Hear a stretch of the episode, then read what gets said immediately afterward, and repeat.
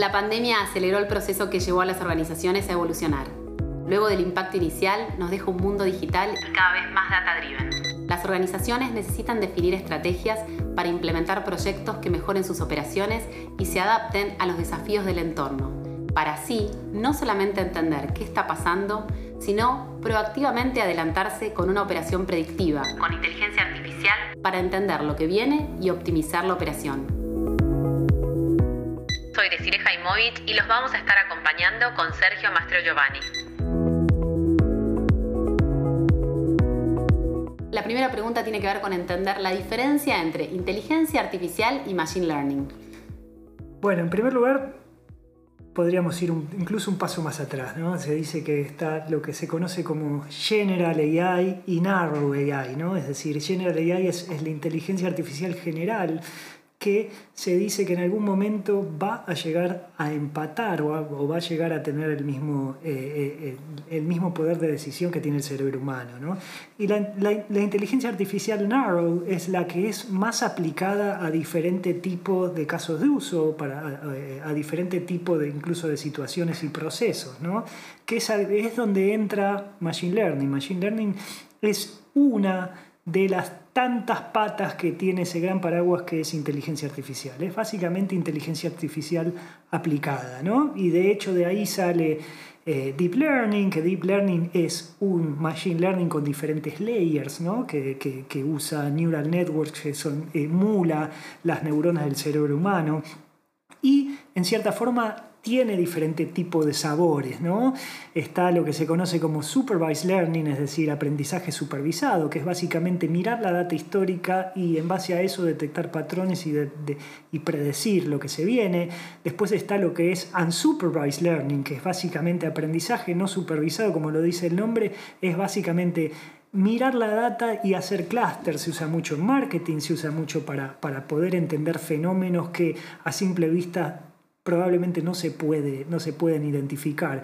Y la tercera pata de Machine Learning, que acá empezamos a hacer un poco más de drill down, es lo que se conoce como Reinforcement Learning, es decir, aprendizaje reforzado, ¿no? que es, de la misma forma eh, que, aprenden, que aprendemos nosotros, ¿no? prueba y error, eh, palo y zanahoria si se quiere, que es lo como se usa, por ejemplo, para el gaming, como se usa, por ejemplo, para lo que es el self-driving car, que eh, es el mismo algoritmo que va aprendiendo de los diferentes tipos de interacciones y va mejorando, el, va, mejorando ciclo a ciclo, ¿no? que es, es, lo que se usó para, por ejemplo, el campeón de Go, que es un juego coreano, eh, le, ganó eh, Google DeepMind, que con este tipo de algoritmo que aprendió a jugar al Go en cuatro horas o el campeón de ajedrez, que también ahí tenemos varios campeones que, pues, probablemente Deep Blue fue el mejor ejemplo. ¿no? Todo se usa con este tipo de algoritmo. Entonces, respuesta corta,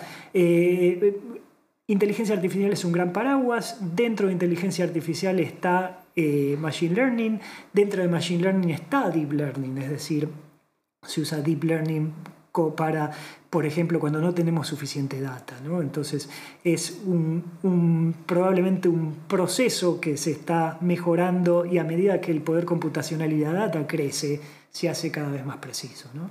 ¿Puedes dar ejemplos de tecnologías, de soluciones que utilicen este tipo de, de herramienta?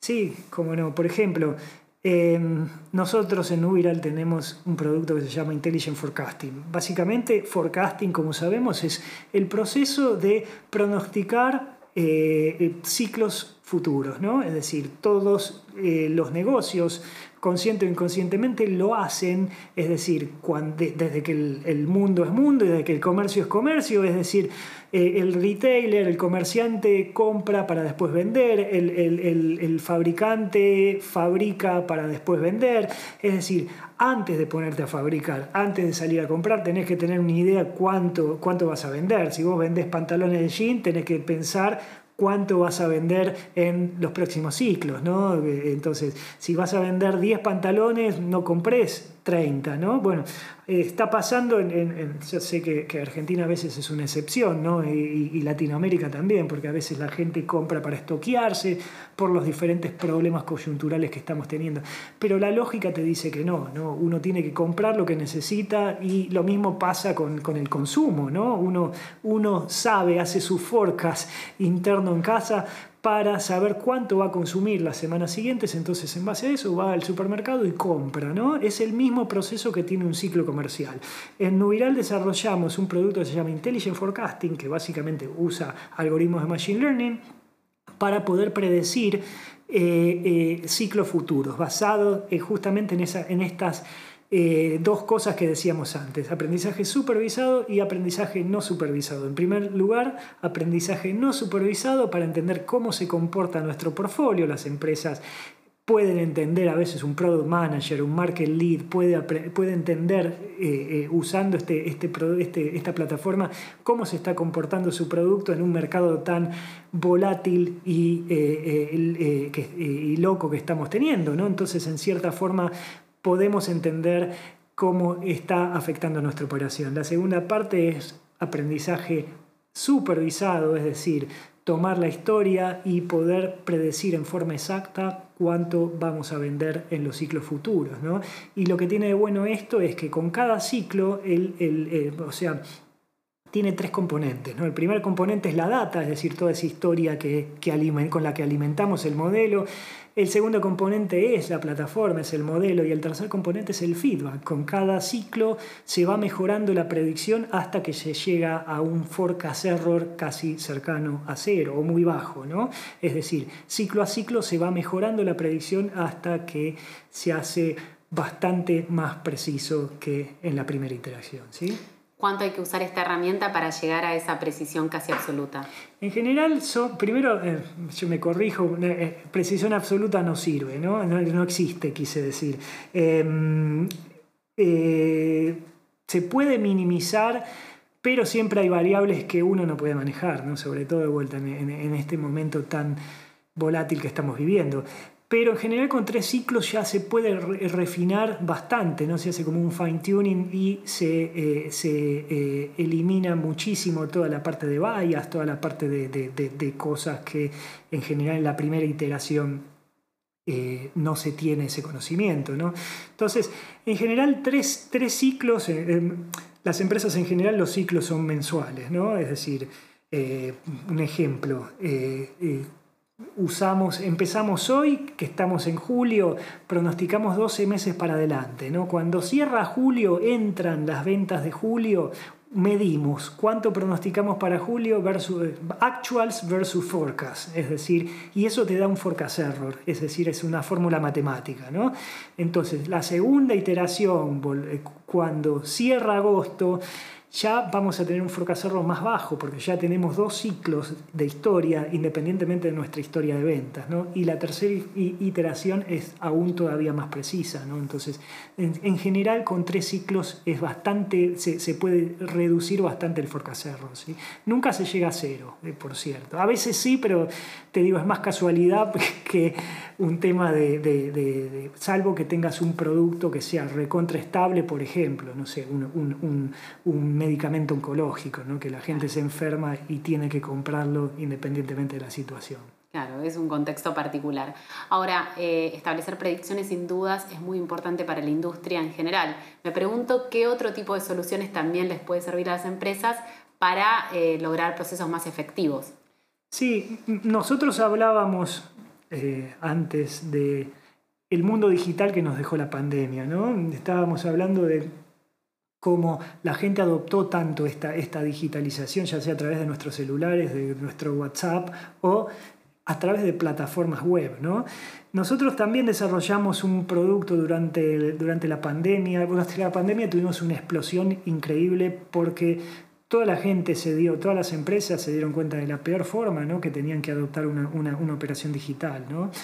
En especial la industria de la salud. ¿no? Nosotros teníamos ya un, bot desarrollado para poder ayudar a las empresas, que este bot en realidad no reemplaza gente. ¿no? Nuestra, la primera pregunta que nos hacen es si es para reemplazar gente. Es más que nada un triage donde la, gente puede, donde se puede usar para recibir probablemente las primeras preguntas, que en general es los bots no descansan, ¿no? es una operación 24/7 en todos los idiomas del mundo. Entonces, eh, la industria de la salud lo adoptó muchísimo, ¿no? es decir, se usa, se usa. No, no, nos, no nos olvidemos que en el 2020 la gente no quería ir a las guardias, eh, la, la, gente, los trabajadores de la sanidad o de la salud tampoco querían ir a las sobre todo la gente administrativa. ¿no? Entonces, en cierta forma servía como un triage para recibir las primeras preguntas, las primeras consultas y en cierta forma ya sea eh, eh, agendar un turno, ya sea eh, una consulta médica o en cierta forma, no sé, podría ser hasta, hasta un tema relacionado con la parte comercial, ¿no? la parte administrativa, si se quiere, que, o la parte de asociación de, de, pacientes. ¿no? Entonces, eh, ya desde el, desde, desde el Vamos permitía que a través de WhatsApp, que por cierto es la, es la herramienta más adoptada incluso por personas mayores, ¿no? Sobre todo en Latinoamérica, tiene una adopción del 80 y pico por ciento, entonces a través de WhatsApp las empresas de salud, los sanatorios, hospitales, clínicas médicas podían eh, tener una mejor comunicación con el paciente, darle un mejor servicio y en cierta forma, sobre todo de vuelta, la parte administrativa, dejando de lado la parte médica, eh, poder tener una mejor eh, atención al paciente y también al médico, ¿no? porque el médico ya no estaba tan sobrecargado y podía tener este triage a través de esta plataforma usando inteligencia artificial. ¿sí? Vamos a suponer que soy una empresa, quiero adoptar alguna solución basada en inteligencia artificial, pero no sé por dónde empezar. ¿Qué tipo de preguntas me tengo que hacer? Bueno, eh, en general el primer paso es la data, ¿no? Tenés que tener, tenés que tener una... En realidad voy un paso más atrás. Tenés que tener una operación bastante, eh, bastante eh, eh, data driven, ¿no? antes de hablar de la data per se. Es decir, apoyarte bastante la data, eliminar, desafiar los procesos, eliminar el middleman que hablábamos antes para poder tener ciclos más cortos. ¿no? El segundo paso es la data, ¿sí? comunicar la data y todos esos muchos sistemas que tenemos dentro de nuestra empresa que no se hablan entre sí. Tenemos un sistema, un ERP, tenemos un CRM, tenemos un sistema de compras, un sistema de de, recursos humanos, un sistema financiero, un sistema de, distribución, que no se conectan entre sí. ¿no? Entonces, la primera parte es romper esos hilos, ¿no? hilos con S, no con H, em, y, conectar los puntos, decimos siempre, ¿no? tener repositorios, tener la información integrada, tener la oportunidad de poder tener toda la, toda la foto, toda la gente mirando la foto y una sola versión de la foto, ¿no? Singles of truth. Segundo, probablemente la gran oportunidad es capturar data de afuera, ¿no? Para poder entender qué es lo que está pasando, si no te estás mirando el ombligo siempre, ¿no? Tercera parte es Analytics, poder tener dashboards, poder entender qué es lo que pasó, cómo, cómo toda la empresa puede mirar la misma foto, como decíamos antes. Y después la parte de automatización y optimización con inteligencia artificial, por supuesto. ¿no? En general es un caminito, pero no necesariamente tiene que hacerse en ese orden. ¿no? En Ubiral también tenemos clientes que a veces quieren hacer modelos de inteligencia artificial con Excel. Ok, no es la mejor opción, pero se puede hacer también, ¿sí? Las soluciones de inteligencia artificial me pueden servir para, por ejemplo, mejorar la comunicación con mis clientes, cuando hablabas del sector de la salud, para poder establecer mejores predicciones, cuando comenzabas a hablar de los beneficios. ¿Qué otra cosa me permitiría hacer tener una solución integral basada en aprendizaje automático? Bueno, eh, podemos decir comunicarte con todo tu ecosistema, no solo clientes, ¿no? incluidos, eh, eh, incluidos empleados, incluido tu gente, que, es la parte más importante de la empresa. ¿no? Eh, uno de los grandes desafíos que tenemos, sobre todo en industrias como la nuestra, industrias tecnológicas, ¿no? que es la gran volatilidad y, y, y que tenemos, ¿no? que es muy, muy difícil captar y retener el mejor talento del mercado. ¿no? Entonces, en cierta forma, hay que apoyarse en estas tecnologías para poder entender qué es lo que lo seduce a nuestra gente. ¿no? No, no solamente preguntarle una vez por año con una encuesta si están conformes o no, sino ser bastante más proactivo. ¿no? Entonces, para esto también sirve inteligencia artificial. ¿eh? Entonces, tenemos que tratar a la data como un activo y tratar a la gente como un activo porque realmente lo son, ¿sí? Entonces, no solamente eh, eh, entender mejor al cliente, entender mejor al empleado, entender qué es lo que está pasando allá afuera, ¿no? ser también proactivo con este tipo de cosas, sobre todo en momentos con tantos sacudones como estamos viviendo, ¿no? cuándo se viene el próximo lockdown, cuándo se viene el, cuándo se dispara el dólar, ¿Cuándo, cuánto va a llegar la inflación, son cosas que a veces son tan importantes como el tema de las ventas, ¿no? porque si uno, si uno vende y, después no puede volver a comprar, estamos en problemas. ¿eh? Bueno, y ahí qué importante lo que vos decís, porque pronosticar te va a evitar eh, tener grandes pérdidas de dinero.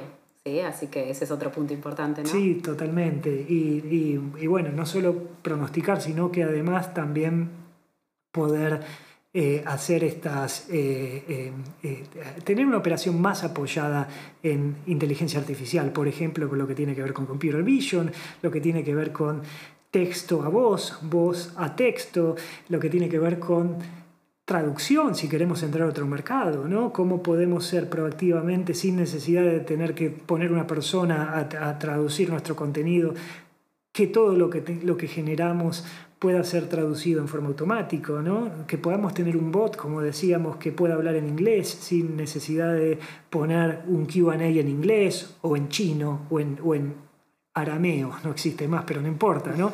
Eh, hebreo, si se quiere, o hindu, o poner el, lenguaje que queramos, ¿no? Entonces, uno de los grandes beneficios que tiene eh, la inteligencia artificial es este tipo de cosas, ¿no? Lo que se conoce como NLP, Natural Language Processing, que tiene que ver con la conversión de eh, del lenguaje, ¿sí? o, del, del, lenguaje humano a lenguaje digital.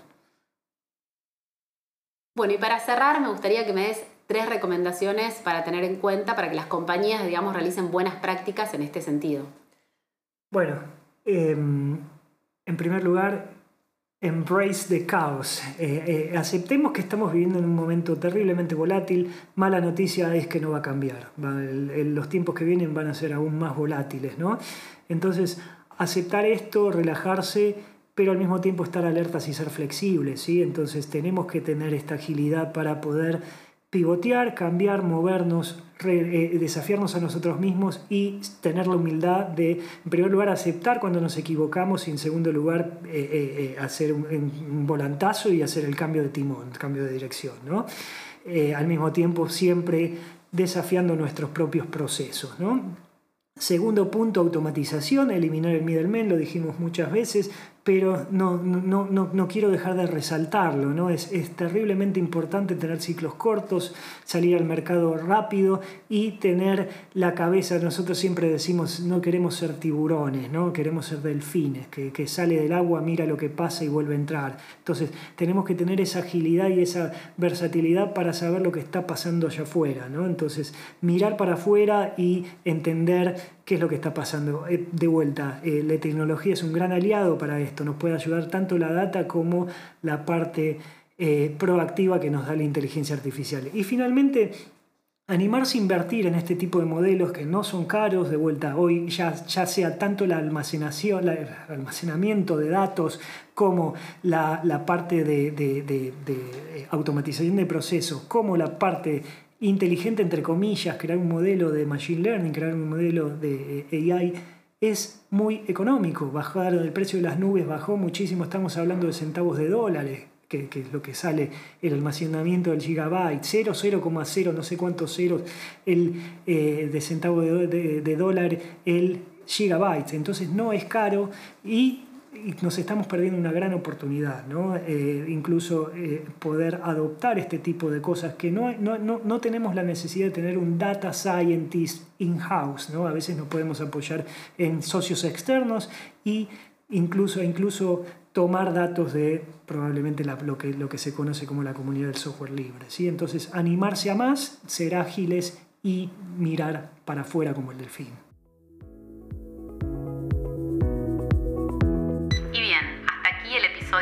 Si te gustó, te invitamos a seguirnos para no perderte los próximos capítulos y también puedes compartirlo con tus colegas y en tus redes sociales. En tu aplicación favorita, seguí a nuestro perfil para que no te pierdas ningún nuevo episodio. Los esperamos en el próximo episodio de Innovation Time, donde hablaremos sobre tecnología y sports.